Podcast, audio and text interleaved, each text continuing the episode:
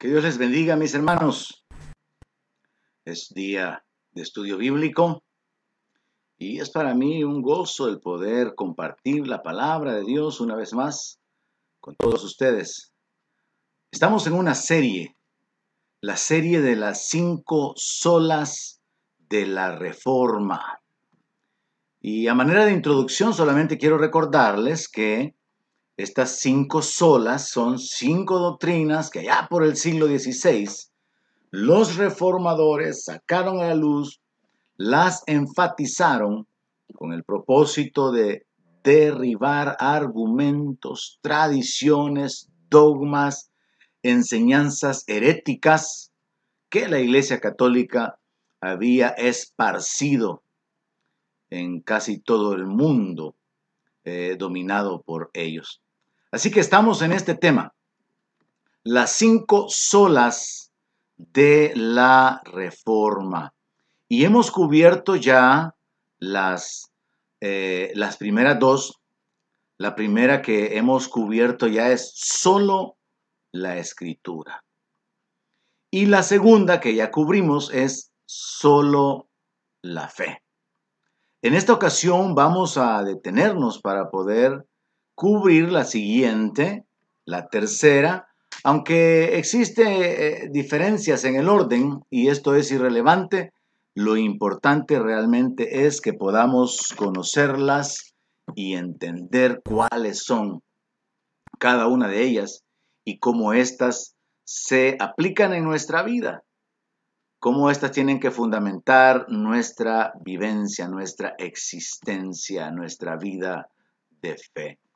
Así que vamos en esta ocasión a, darle seguimiento, a darle continuidad.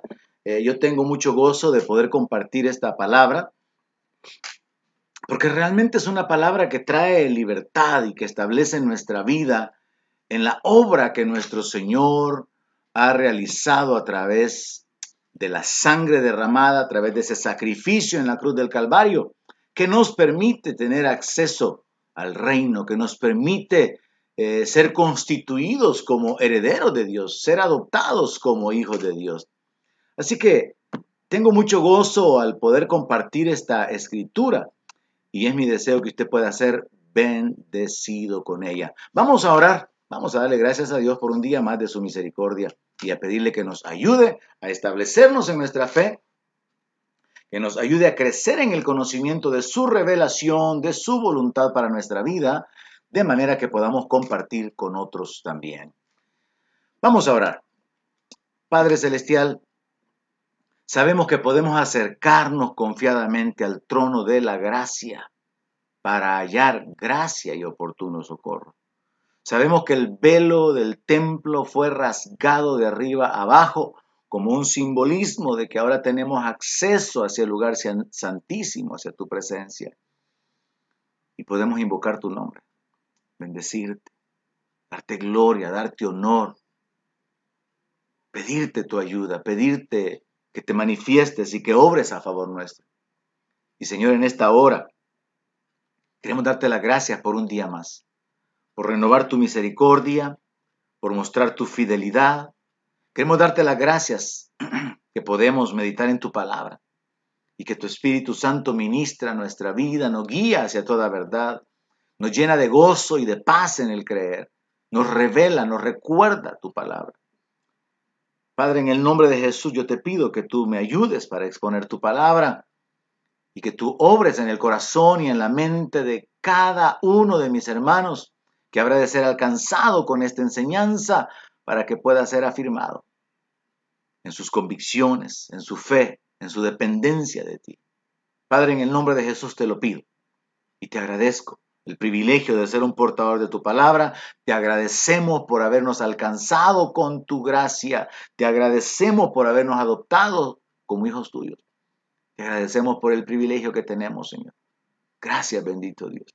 Gracias por Jesús. Gracias por el Espíritu Santo derramado. Gracias por tu palabra. Gracias por tu obra a favor nuestro. Recibe la gloria, recibe el honor, recibe la alabanza. Por los siglos de los siglos tú eres digno Solamente tú eres digno de toda la gloria, Señor. Amén. Aleluya. quiero enfatizar en que realmente tengo mucho gozo de poder compartir con usted la palabra de Dios, compartir con todos ustedes. Y como ya mencioné, el tema de hoy es solo la gracia. En latín, sola gratia. Recuerde que la palabra sola significa solamente. Así que la doctrina que vamos a establecer en nuestros corazones ahora es que solo por la gracia de Dios se alcanza la salvación. La doctrina anterior era que solamente por la fe éramos justificados. Ahora es que solo por la gracia de Dios podemos alcanzar la salvación. Y es que cuando hablamos acerca de la gracia, vamos a establecer esta verdad. La gracia e-, es un favor de parte de Dios que no merecemos y, es otorgada al hombre solo por la voluntad de Dios. La iglesia romana llegó al punto de ofrecer la remisión, es decir, el perdón de los pecados por dinero. Pero el pecado del hombre es tan grande que no hay nada que pueda pagar por ello. Dios es el único administrador de la salvación y su gracia es suficiente para salvar al pecador arrepentido, al pecador que pone su confianza en Cristo. Un clamor central de la reforma es que la salvación se obtiene por gracia, se obtiene inmerecidamente, se obtiene simplemente por la voluntad de Dios, simplemente porque Dios en su bondad, en, su misericordia, Él determinó hacer accesible para nosotros algo que era imposible que pudiera estar al alcance de nosotros. Así que, insisto, estamos bajo el tema solo la gracia. Y cuando hablamos de solo la gracia, entendamos que estamos hablando acerca de, acerca de que la salvación se alcanza únicamente por la gracia de nuestro Señor, de nuestro Dios. Y es que en Mateo capítulo 19, verso 25 al 26, hablando acerca de la salvación, hablando acerca de la entrega, del compromiso, de la disciplina que se debía de tener para poder entrar en el reino. Se da una conversación entre los discípulos y el Señor y dice aquí la palabra que los discípulos se asombraron en gran manera diciendo, Señor, ¿quién entonces va a poder ser salvo? Y mirándolos Jesús les dijo, para los hombres esto es imposible. Aquí hay una clave muy importante. Para los hombres es imposible accesar la salvación. Para los hombres es imposible alcanzar la salvación. Pero dice que el Señor no se quedó ahí únicamente, sino que Él dijo, mas para Dios todo es posible. Es la gracia de Dios lo que hace posible que el hombre pueda ser salvo. Es la gracia de Dios la que permite que nosotros tengamos acceso al reino de Dios, a las promesas de Dios, a las bendiciones de Dios. Así que tenemos que entender la doctrina de la gracia y saber que es por medio de la fe que nosotros podemos tomar gracia sobre gracia. Es por medio de la fe que nosotros recibimos la salvación, el perdón de pecado, bautismo con el Espíritu Santo, sanidad, provisión. Es por medio de la fe que se heredan las promesas. Y es por medio de la fe que se recibe la gracia de Dios, que se recibe el favor de Dios. La carta que el apóstol Pablo escribió a los Efesios capítulo 2, verso 8, es clave en esta doctrina. Voy a tocarlo más adelante, pero quiero mencionarlo. Dice la escritura, porque por gracia sois salvos por medio de la fe. Y esto no de vosotros, o sea, no depende de ustedes, porque es un don de Dios. Y no es por obras, para que nadie se gloríe. Ningún ser humano puede llegar a ser lo suficientemente bueno como para poder jactarse y decir que es merecedor de entrar en el reino de los cielos. Ningún ser humano puede acumular la cantidad de obras o de buenas obras, obras de justicia o de caridad, que sean lo suficientemente elevadas para que Dios lo tenga por digno de entrar en su reino. Entonces el apóstol Pablo trae la revelación de la doctrina de la gracia, la cual no deja de ser un poco conflictiva, porque aunque nosotros como iglesia evangélica nos identificamos con estas doctrinas que los reformadores, los llamados protestantes, sacaron a la luz, lo cierto es que son doctrinas bíblicas que se pueden sustentar con una gran cantidad de escrituras. Sin embargo, siempre debido a la interpretación privada, hay opositores. Hay quienes no concuerdan con esa manera de pensar y argumentan que realmente es una mala interpretación. Y por eso es importante escudriñar las escrituras. Y eso es lo que vamos a hacer ahora. Efesios capítulo 2, verso 8, verso 9 es una escritura clave para entender la doctrina de la gracia, aunque hay muchísimos textos que nos revelan esto como un fundamento de nuestra relación con Dios. Así que podríamos concluir con esta idea que se encuentra acá. Merecíamos el castigo eterno, pero lo que hemos recibido es el amor y la misericordia de Dios. Merecíamos merecemos el infierno por nuestros pecados. Pero a través de Cristo, por causa de nuestra fe en Cristo Jesús, Dios nos da acceso al cielo, Dios nos dará acceso a su reino, a su gloria. Muy importante para mí antes de avanzar en los detalles relacionados con la doctrina de la gracia, solamente por gracia somos salvos, solamente por gracia podemos recibir de parte de Dios sus beneficios, sus promesas y lo que Él tiene para nosotros. Señalar esto que procuro enfatizarlo lo suficiente para que esto no se convierta en un conflicto religioso de un movimiento contra otro y más específicamente una posición evangélica en contra de la Iglesia Católica. No, sino más bien sustentados en la Biblia, señalar los errores de cualquier movimiento religioso de cualquier religión, de cualquier grupo pseudo cristiano, de cualquier iglesia que esté mezclando la Biblia con nuevas revelaciones o con sueños y con interpretaciones privadas de sus líderes. Y bajo este enfoque yo quiero señalar directamente cómo la doctrina de solo gracia chocaba contra esa actitud, contra esa costumbre que se había desarrollado por parte de la Iglesia Católica a través de los sacerdotes de vender indulgencias. Entonces los reformadores ven la necesidad de poner en alto, de sacar a la luz esta doctrina, esta revelación de la voluntad de Dios, de la manera de accesar a lo que Dios tiene para el hombre, independientemente del dinero porque el dinero siempre ha sido un problema en el área religiosa. De manera que la Iglesia Católica llegó al colmo de vender el perdón y a la gente se les ofrecía cierto tiempo en el cual los pecados que habrían de cometer quedaban cubiertos y quedaban perdonados anticipadamente a través de una limosna, a través de una dádiva, a través de su dinero. Así que la Iglesia Católica cayó en ese pecado muy grave de hacer negocio con las cosas espirituales, aunque en este punto podríamos hablar de las cosas religiosas.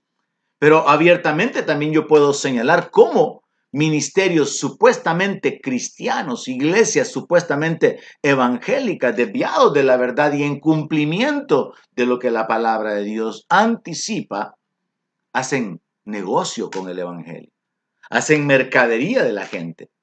Y entonces nos damos cuenta de cómo muchas iglesias modernas en realidad son negocios, son como empresas y son manejadas como tales. Y cómo dentro de muchos grupos llamados cristianos, que parece que están caminando de acuerdo a la revelación de la Biblia, se realiza un pecado similar al pecado cometido por la Iglesia Católica de vender perdón, pero lo que lo, lo hacen en un ámbito diferente, vendiendo los milagros. Por ejemplo, en este tiempo de, pandemia, muchos pastores se levantaron presionando a sus miembros diciéndole, usted tiene que ser fiel a Dios con su diezmo para que el virus no toque su casa. Poniendo una presión sobre la gente. Como si se tratara de que hay que pagarle a Dios por la protección, hay que pagarle a Dios por la sanidad. Tenemos un movimiento brasileño que en su momento se llamó Pare de Sufrir, Oración al Espíritu Santo, Iglesia Universal, donde dependiendo del milagro que se necesitaba, dependiendo de la gravedad de la enfermedad, así tenía que ser la ofrenda. Y tenemos muchos ministerios donde continuamente se presiona a la gente.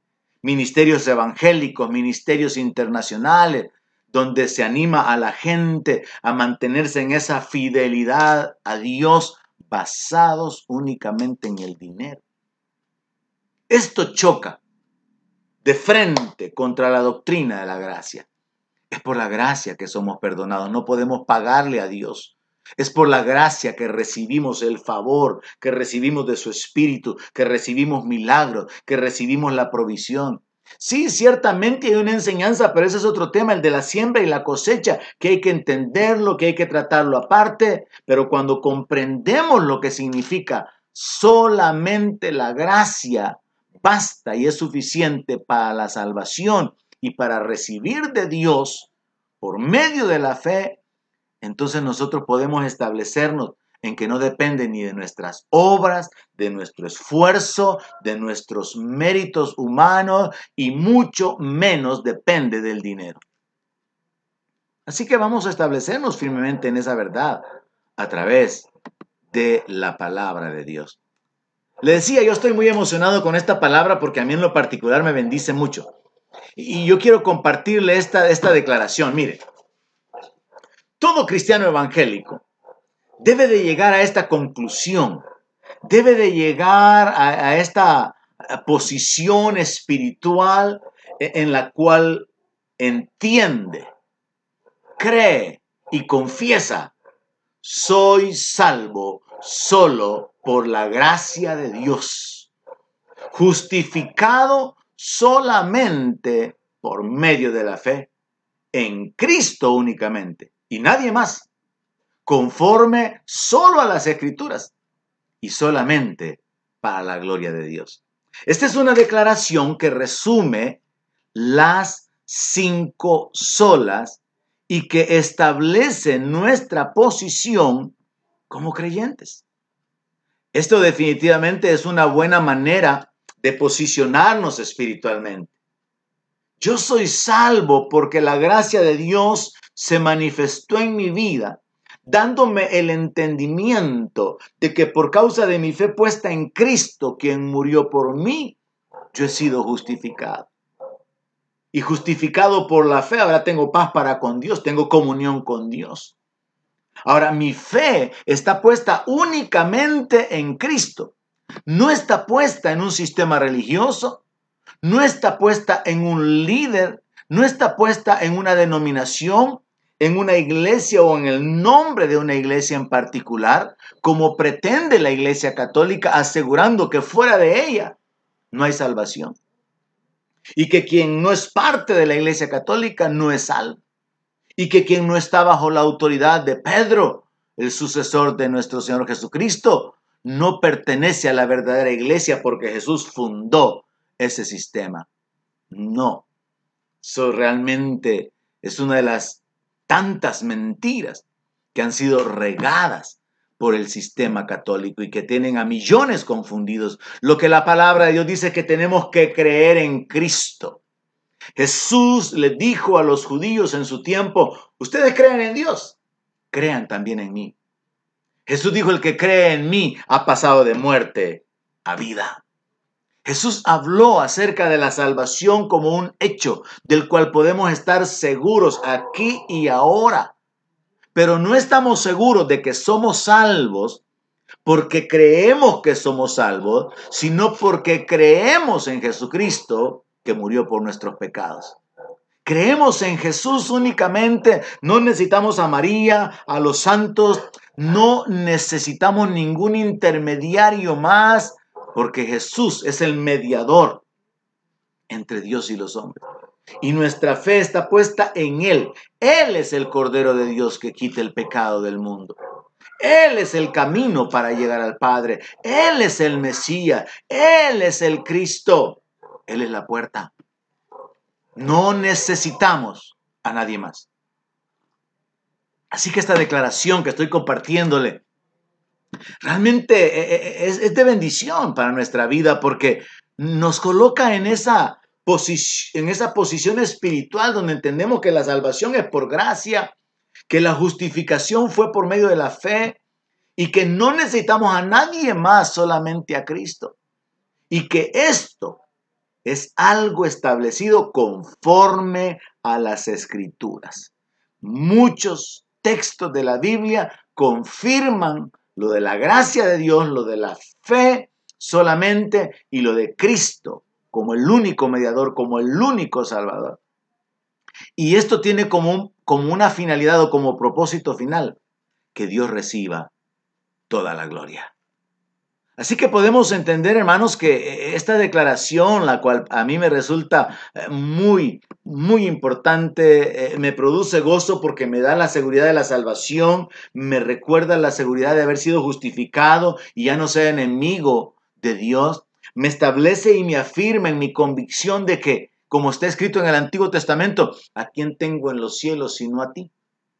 Y fuera de ti a nadie anhela mi alma. No necesitamos intercesores. No necesitamos y no puede María rogar por nosotros. Cristo es nuestro abogado.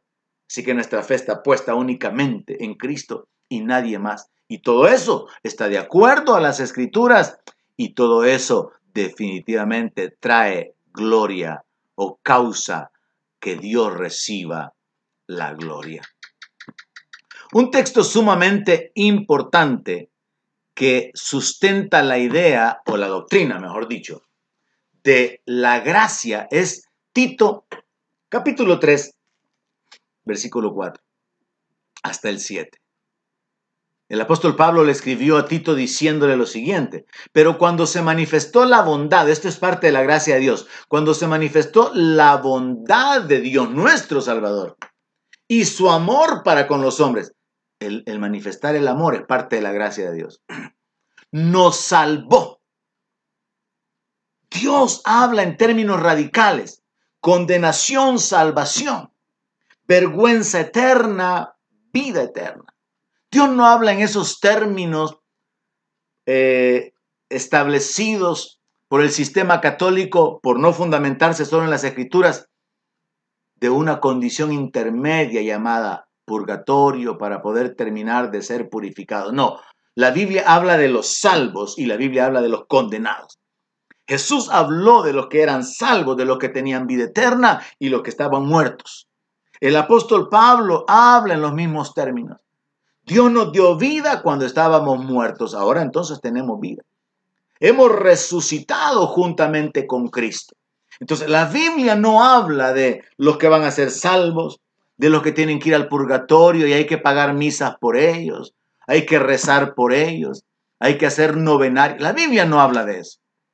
¿Qué es lo que dice la palabra? Que cuando se manifestó la bondad de Dios, cuando se manifestó el amor de Dios, nos salvó. No por obras de justicia que nosotros hubiéramos hecho. O sea, no tiene nada que ver que yo pudiera haber alcanzado un nivel agradable a Dios, de buenas obras, de temor, de santidad o de actuar justamente. No, Dios no me salvó por mis obras, sino a pesar de mis obras. Así que el apóstol Pablo dice, nos salvó, pero no por obras de justicia que nosotros hubiéramos hecho, sino por su misericordia. Note cómo en este texto se nos habla de la bondad de Dios, del amor de Dios y de la misericordia de Dios. Eso es la gracia, que Dios gratuitamente, libremente, sin condición, hace accesible la salvación, muestra su bondad, muestra su amor, muestra su misericordia, la hace disponible para el hombre.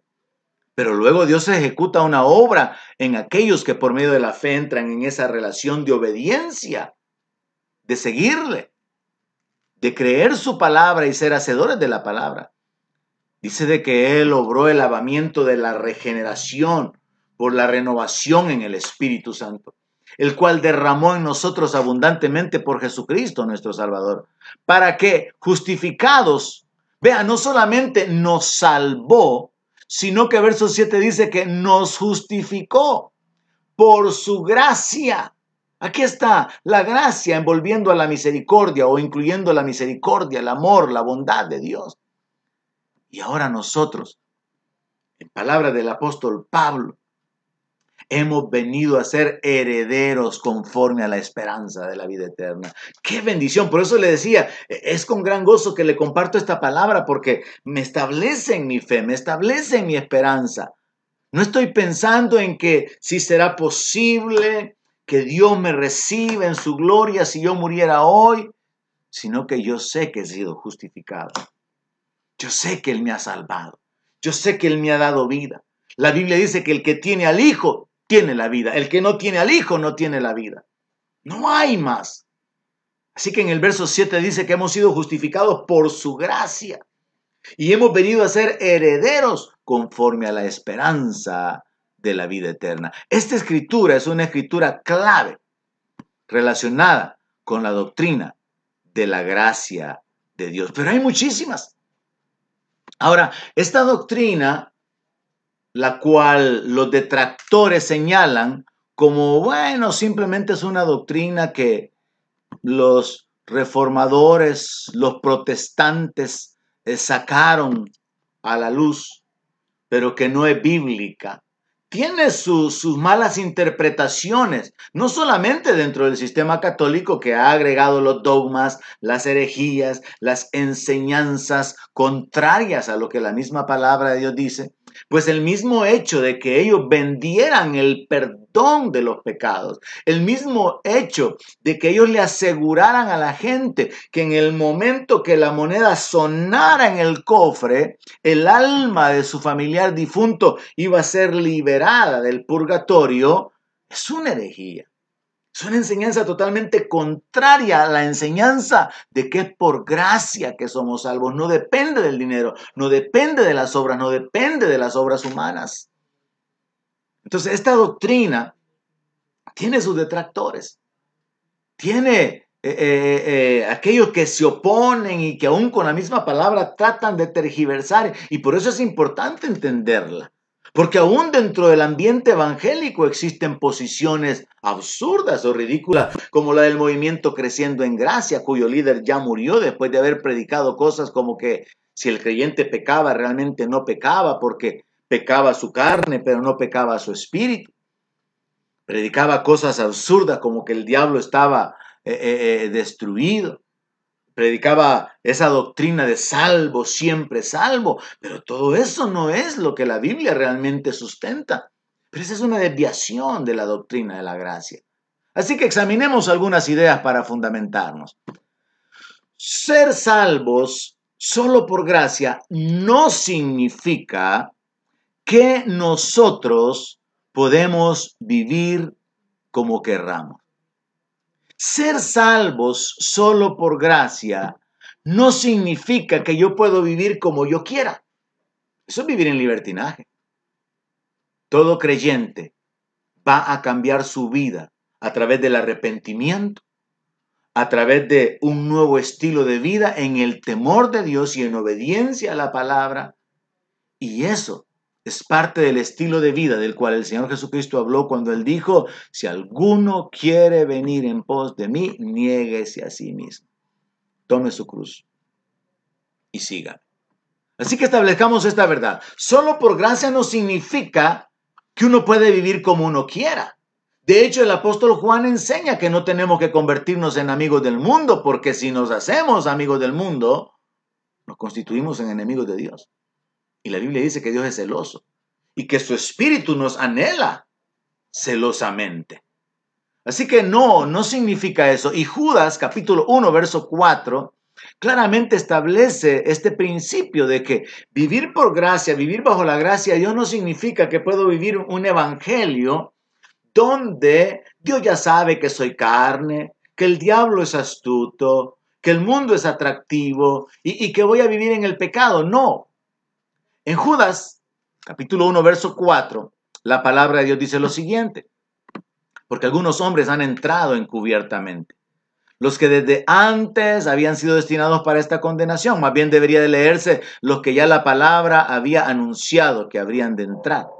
Hombres impíos que convierten en libertinaje la gracia de nuestro Dios. Hay muchas iglesias evangélicas modernas que han convertido en libertinaje la gracia de nuestro Dios. Las iglesias inclusivas, donde se le está diciendo al homosexual, donde se le está diciendo a, todo aquel que es parte del movimiento de la identidad de género, tú eres bienvenido, Dios te ama, y ocupan aquella famosa frase, eh, Dios ama al pecador, pero aborrece el pecado están pasando por alto el hecho de que la iglesia no está conformada con simpatizantes del Evangelio, sino con personas arrepentidas. No importa si fue un homicida, si fue un adúltero, si fue un ladrón o si simplemente fue una persona que acostumbraba a tomar ventaja mintiendo. La iglesia está conformada por todos aquellos, como el apóstol Pablo enseña, que algunos éramos borrachos, adúlteros, ladrones, fornicarios, pero esto erais, dice, más ya habéis sido lavados. La iglesia no está conformada con los simpatizantes del Evangelio, con aquellos que asienten mentalmente que sí creen en Jesucristo. No, la iglesia está conformada por aquellos que se arrepienten y a través de su fe en Cristo reciben el perdón de sus pecados y a través de su fe experimentan el milagro del nuevo nacimiento y son adoptados como hijos de Dios y comienzan a vivir una vida nueva. Voy a hablar sobre eso un poquito más adelante. Pero establezcamos esta verdad. Solo por gracia no significa vivir en, en el libertinaje, vivir como yo quiera. Hoy tenemos iglesias modernas donde no hay cuidado con el decoro, no hay cuidado con la influencia de, las modas en cuanto a la deshonestidad y tantas prácticas del mundo que se han metido dentro de las congregaciones. Así que tenemos que saber, en la palabra de Dios se nos habla de hombres impíos que convierten en libertinaje la gracia de nuestro Dios. Hay que tener cuidado con eso. No vivimos en el legalismo pero tampoco podemos vivir en el libertinaje. Hay un punto intermedio en el cual, aunque ya no estamos bajo la ley del Antiguo Testamento, estamos bajo la ley de Cristo. El Señor Jesucristo mandó a los apóstoles a hacer discípulos a todas las naciones y, les encargó enseñándoles que guarden todas las cosas que les he mandado. Pero esa es una enseñanza que no muchos se conoce. ¿Cuáles son los mandamientos que el Señor dio? Porque mucho se proclama por medio de la iglesia evangélica que estamos en un nuevo pacto, que ya no es por la ley, no es por obras, es por gracia, y entonces se malinterpreta la gracia. Por eso es importante sustentar esta verdad. Vamos a un segundo aspecto. Solo por gracia no significa que hay salvación universal, sin que importen mis creencias, ni lo que haga o cómo viva. El apóstol Pablo le escribe a Tito en el capítulo 2, verso 11 lo siguiente, porque la gracia de Dios se ha manifestado para salvación a todos los hombres. Oigamos eso, la gracia de Dios se ha manifestado para salvación a todos los hombres. Pero no termina ahí la declaración. Agrega, enseñándonos que, renunciando a la impiedad y a los deseos mundanos, vivamos en este siglo sobria, justa y piadosamente. Qué interesante cuando uno va a la palabra, se detiene en ella y considera la idea completa. Dice este texto que la gracia de Dios se ha manifestado para salvación. ¿Cómo? Dando a su Hijo unigénito. De tal manera amó Dios al mundo que dio a su Hijo unigénito. Entonces la gracia de Dios ya se manifestó para poder salvar a todo aquel que en él crea. Pero solo por gracia, ser salvo solo por gracia, no significa que todos somos hijos de Dios. No significa que todas las iglesias son buenas o que todas las religiones son buenas. No significa que no importa lo que yo crea y que no importa cómo yo viva o lo que yo haga. El verso 12 es claro en decir, que la gracia de Dios nos guía, nos enseña que tenemos que renunciar a la impiedad, a lo injusto, a la inmundicia, a lo que no es agradable delante de Dios. Y tenemos que renunciar a los deseos mundanos. Y no solamente renunciar, tenemos que hacer morir lo terrenal en nosotros, en palabras del apóstol Pablo. O sea que hay un estilo de vida conectado con nuestra fe. No es simplemente como lo sostuve ya en la sesión anterior, levantar la mano en una iglesia, repetir una oración. No, tiene que haber un antes de Cristo en nuestra vida y tiene que haber un después de Cristo. Tiene que haber un cambio. Y eso es lo que vamos a, tratar de enfocar un poquito más adelante. Pero establezcamos entonces esta verdad. Solo por gracia no significa que Dios va a salvar a todo el mundo que dice creer en Jesús. El Señor Jesús dijo, no todo el que me llame Señor, Señor entrará en el reino. Sin embargo, hay gente, incluso algunos líderes eh, evangélicos internacionales o, muy famosos, eh, que han establecido de que realmente Dios de alguna manera va a tratar con toda la gente buena y que Dios usará algún método para poder alcanzarlos. Pero eso no es lo que el apóstol Pablo enseña, no es lo que el Señor Jesucristo enseñó. Él dijo, si ustedes no creen que yo soy en sus pecados, van a morir. El apóstol Pablo dijo, yo tengo un gran dolor, un gran pesar en mi corazón por lo que son mis parientes según la carne, y yo deseara ser anatema si yo pudiera salvarlos. Lo que Pablo está diciendo es, si yo pudiera dar mi vida por ellos, si yo pudiera ocupar el lugar de ellos, yo lo haría. Pero ya Jesucristo, nuestro Señor, nuestro Rey que esperamos, lo hizo. Así que establecemos que la gracia de Dios nos guía no solamente al arrepentimiento, sino a renunciar a la impiedad y a los deseos mundanos. Entendamos entonces bíblicamente qué significa solo por gracia. Solo por gracia significa, entre otras cosas, que Dios nos salva, porque para Dios eso es un hecho, independientemente de nuestras obras, buenas o malas, y qué bendición es eso, que a pesar de nuestras obras malas, Dios nos salva. Independientemente del poco valor que tienen nuestras obras buenas, Dios nos salva. Pero no solamente eso. ¿Sabe? La gracia de Dios no solamente permite que podamos ser salvos independientemente de nuestras obras, sino que también nos capacita para andar, para vivir una vida nueva, una vida diferente, hermano. Y para hacer buenas obras. Mire lo que dice Efesios capítulo 2, verso 8. Porque por gracia soy salvo por medio de la fe. Aquí está solo la gracia. Aquí está solo la fe. Aquí está la enseñanza de la salvación. Verso 9. No es por obras, para que nadie se gloríe. ¿Se imagina usted que pudiéramos llegar al cielo a través de nuestras obras? Muchos se sentirían orgullosos de su santidad. Con que caemos en ese pecado al menospreciar a nuestros hermanos por considerarnos más fieles, mejores cristianos aquí y ahora en el cielo, hermanos, si las obras definieran nuestra salvación. Pero Dios se anticipa y dice, es que Dios nos salva basado en las obras para que nadie tenga de qué gloriarse. Verso 10 dice, porque somos hechura suya, o sea, somos una hechura divina, creados en Cristo Jesús para buenas obras, las cuales Dios preparó de antemano para que andemos en ellas. Mire, entendamos esto es sumamente importante porque muchos cristianos no hacen obras, porque sostienen que su salvación no depende de las obras, y eso es cierto. Es por la fe, es por la gracia. Y yo compartí esto en la sesión anterior. En el tiempo de nuestro Señor Jesucristo, se tuvo que establecer así frontalmente la enseñanza de que por las obras de la ley nadie podía ser justificado.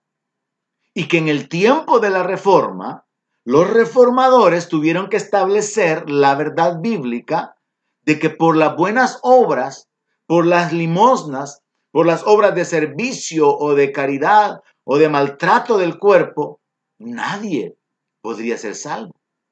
Porque no está conectado en ninguna manera con nuestra vida, con nuestra manera de vivir, con lo malo que hicimos ni con lo bueno que hicimos, nuestra salvación no está conectada con eso. Está conectada y depende únicamente de lo que Jesús hizo por nosotros en la cruz. Porque el que no conoció pecado, por nosotros fue hecho pecado. Para que nosotros fuéramos hechos la justicia de Dios en Cristo. Pero yo quiero que note esto. Muy importante, muy importante.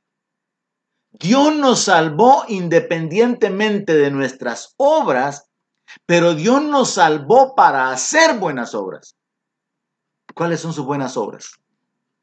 ¿Sabe usted que en este tiempo de necesidades, e-, en este tiempo donde las familias, los vecinos, los miembros de las congregaciones eh, están en diferentes situaciones eh, eh, de necesidad, de escasez, es un buen tiempo para practicar la misericordia, para practicar la generosidad, para echar su pan sobre las aguas.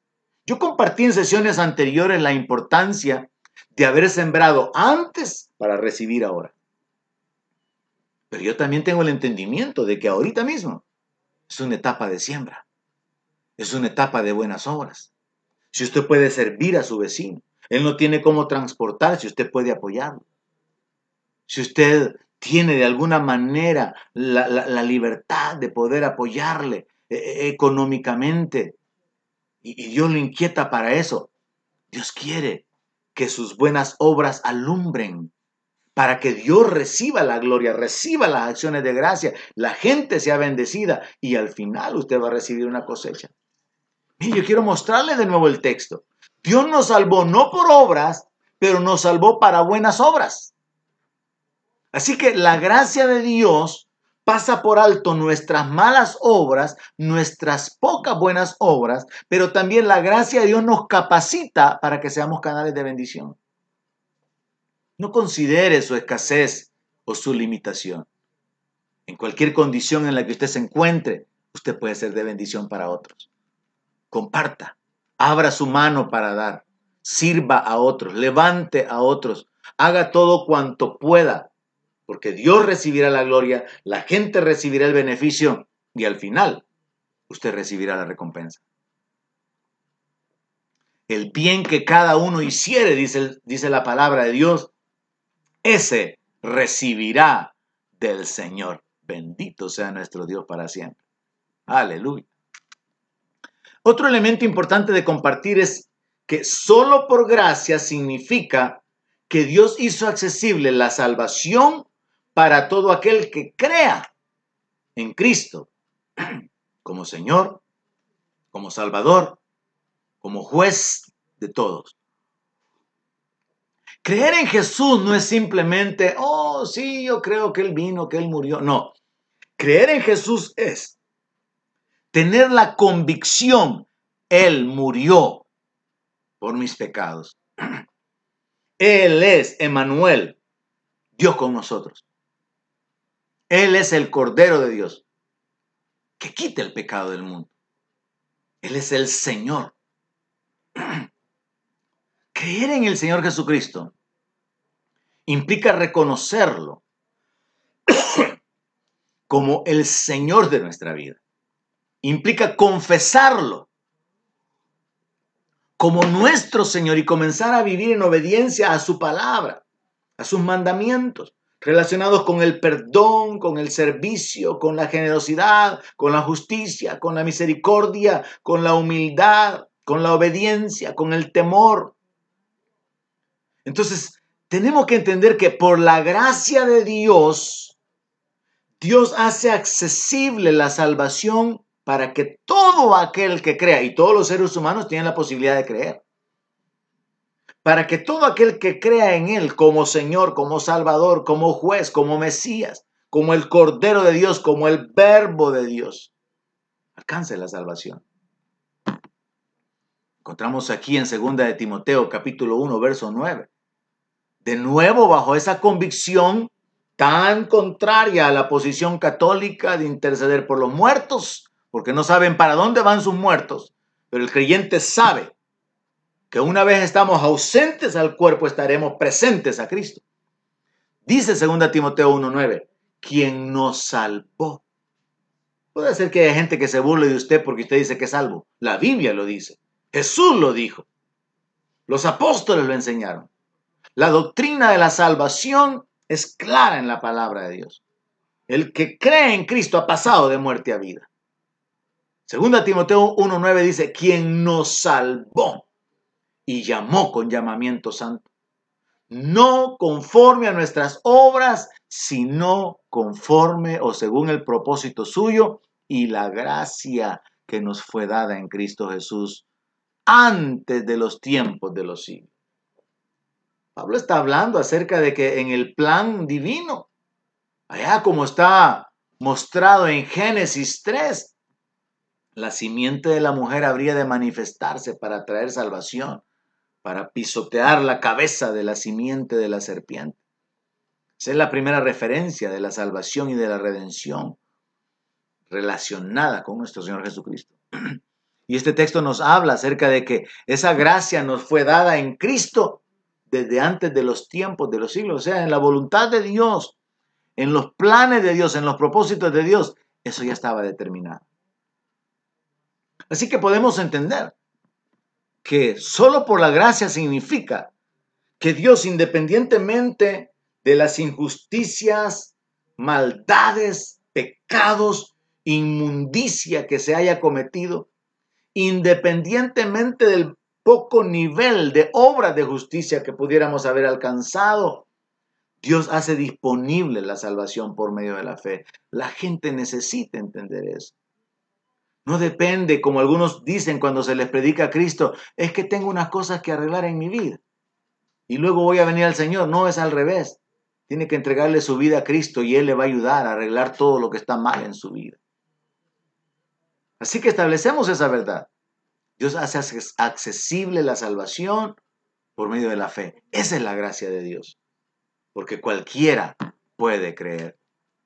Y finalmente, establezcamos estos textos que nos ayudan para poder fundamentarnos. Hay muchísimos más, pero esta doctrina es realmente sumamente interesante, liberadora, causa de gozo, causa de, de esperanza, de paz, porque es por la gracia de Dios que nosotros tenemos acceso a todo lo que Dios tiene, porque hemos sido establecidos como herederos en Cristo Jesús. Gálatas 2.21 dice el apóstol Pablo, no desecho la gracia de Dios, pues si por la ley fuese la justicia, entonces por demás murió Cristo. Fue por la gracia de Dios que Cristo murió por nuestros pecados. ¿Cómo entendemos eso?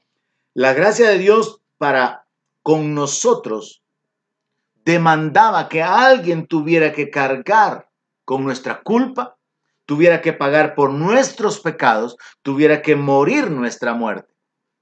Así que fue por la gracia de Dios que Cristo murió. Fue por la gracia de Dios que Él tuvo que ir al infierno y permanecer tres días y tres noches hasta que fue levantado, según el libro de los Hechos capítulo 2, verso 24, fue levantado sueltos los dolores de la muerte. Muchos evangélicos piensan que Jesús le entregó el Espíritu al Padre y que se fue en el momento que murió. Eso no es lo que dice la palabra. Jesús mismo había dicho que Él estaría tres días y tres noches en el corazón de la tierra. Hay mucho que hablar sobre esa enseñanza, sobre esa doctrina también. Pero lo que tenemos que establecer ahora es que para que la gracia de Dios se manifestara a favor nuestro, haciendo accesible la salvación por medio de creer en el Evangelio, Jesucristo tuvo que morir. Entonces establecemos esta verdad. Por la gracia de Dios, Jesucristo murió por nuestros pecados. Y eso es lo que el apóstol Pablo escribió en 1 Corintios 15. Verso 3.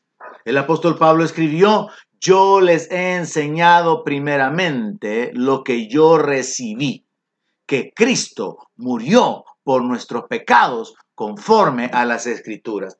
Qué importante, hermano, entender esta verdad. Si Cristo ya murió por mis pecados, yo no tengo que pagar por mis pecados. Yo no tengo que sufrir. Yo no tengo que ser purificado, yo no tengo que ir al purgatorio. Cristo ya murió y con un solo sacrificio me ha hecho perfecto. Acepto delante de Dios. Esas son las verdades evangélicas que nosotros proclamamos. Qué diferentes de las enseñanzas religiosas sostenidas por la iglesia oficial. Qué importante entender para no andar repitiéndolo como lo hacen algunos. Por la verdad murió Cristo. No, él, era la verdad, Él no murió por la verdad. Algunos usan esa declaración como queriendo decir, es que a Jesús lo mataron por decirle la verdad a los judíos. No, eso ya era parte del plan de Dios. Si Él mismo había dicho, el Hijo del Hombre no ha venido para ser servido, sino para servir y dar su vida en rescate por muchos. Él ya sabía cuál era su misión, él ya sabía cuál era el propósito de su manifestación en la carne. Así que esta verdad, hermanos, tiene que penetrar en nuestro corazón, en nuestro espíritu. Cristo murió por nuestros pecados conforme a las escrituras. Él ya pagó, Él ya llevó nuestro castigo. Y es lo que dice Isaías 53. Interesante entender que Jesús tomó nuestro lugar. Y finalmente, Hechos capítulo 15, verso 11, dice, antes creemos que por la gracia del Señor Jesús seremos salvos de igual modo que ellos. El apóstol Pablo está haciendo una comparación entre dos grupos, está hablando acerca de los israelitas, acerca de los judíos, acerca de aquellos que pensaban que era a través de la ley que se obtenía la justificación y la salvación, y él enseña que ellos han tenido que creer en Cristo. Y al final, tanto gentiles como judíos, por medio de la fe, tenemos entrada, tenemos acceso a la gloria de Dios. Por eso el apóstol Pedro dice que Dios nos ha llamado a su gloria eterna. Nos ha hecho renacer por medio de la simiente de la palabra de Dios para que seamos primicias de sus criaturas.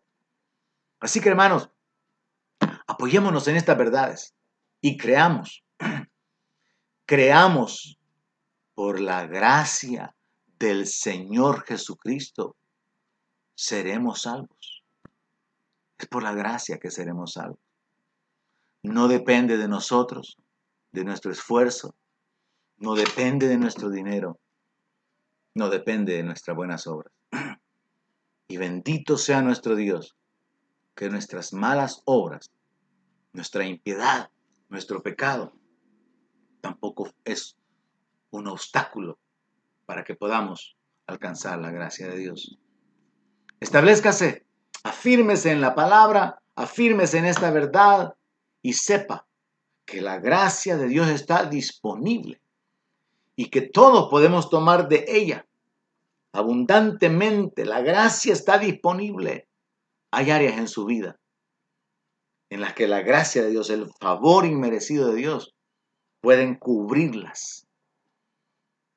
Solamente depende de que usted camine en fe en la gracia de Dios. Que Dios continúe bendiciendo sus vidas, hermanos. Ha sido un gozo para mí el poder dirigirme a ustedes, compartir la palabra. Gracias por reportarse, gracias por sus comentarios. Una de las cosas más importantes que usted puede hacer es publicarlo en sus páginas. Nosotros tenemos nuestro canal de YouTube, donde se están continuamente subiendo los mensajes, también se está subiendo el audio y tenemos también la plataforma de Spotify o Spotify, donde también usted al descargarlo puede buscar Centro Cristiano de Fe y luego de que ha descargado la aplicación, usted descarga el mensaje que quiere y ya no necesita eh, gastar eh, sus datos, porque esa plataforma funciona como que usted grabara el mensaje en su teléfono y luego lo borra. Bendiciones, mis hermanos. Que la paz de Dios, la gracia de nuestro Señor Jesucristo sea sobre cada uno de ustedes. Ese es mi deseo. En el nombre de Jesús, nuestro Rey a quien esperamos. Que Dios les bendiga en todas las áreas de su vida, le llene de gozo y de paz mientras ustedes creen en su palabra.